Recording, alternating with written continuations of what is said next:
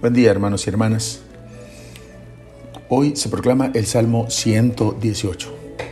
Y como hemos dicho, este salmo es el más largo y es una declaración de amor a la ley de Dios, que también es, como dice Paul Claudel, una linterna que alumbra el camino ante mí para conducirme.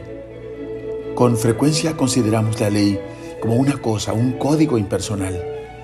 Y en este sentido, cometer una infracción contra la ley no tiene gran importancia si uno no es visto, ¿no es cierto?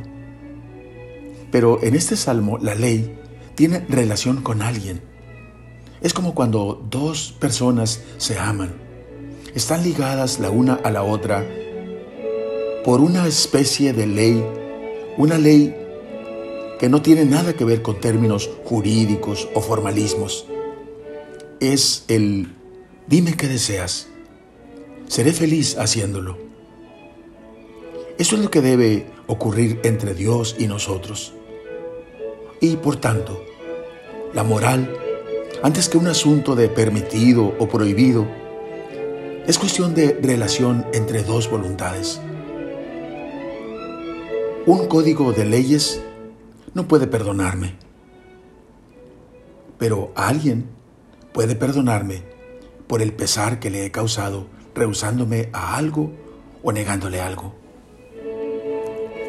Una forma de orar con este salmo, hermanos, sería la de repetir como en una letanía, después de cada versículo, la fórmula del Padre nuestro.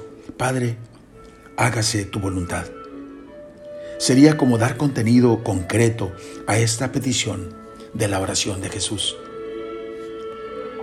Y es que reconocer su voluntad en todos los acontecimientos es el camino de la sabiduría, de la felicidad y de la paz.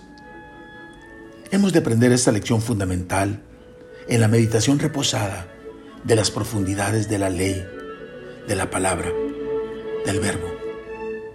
Jesús. Oremos. Oh Padre Dios,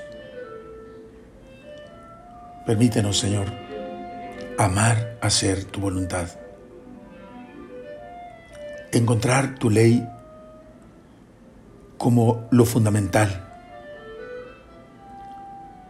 encontrar tu palabra, tu palabra encarnada que es Jesús, cada día para disfrutarla. Permíteme, Señor, declarar mi amor por ti a través de la nueva ley en mi corazón que se llama Jesucristo. Amén.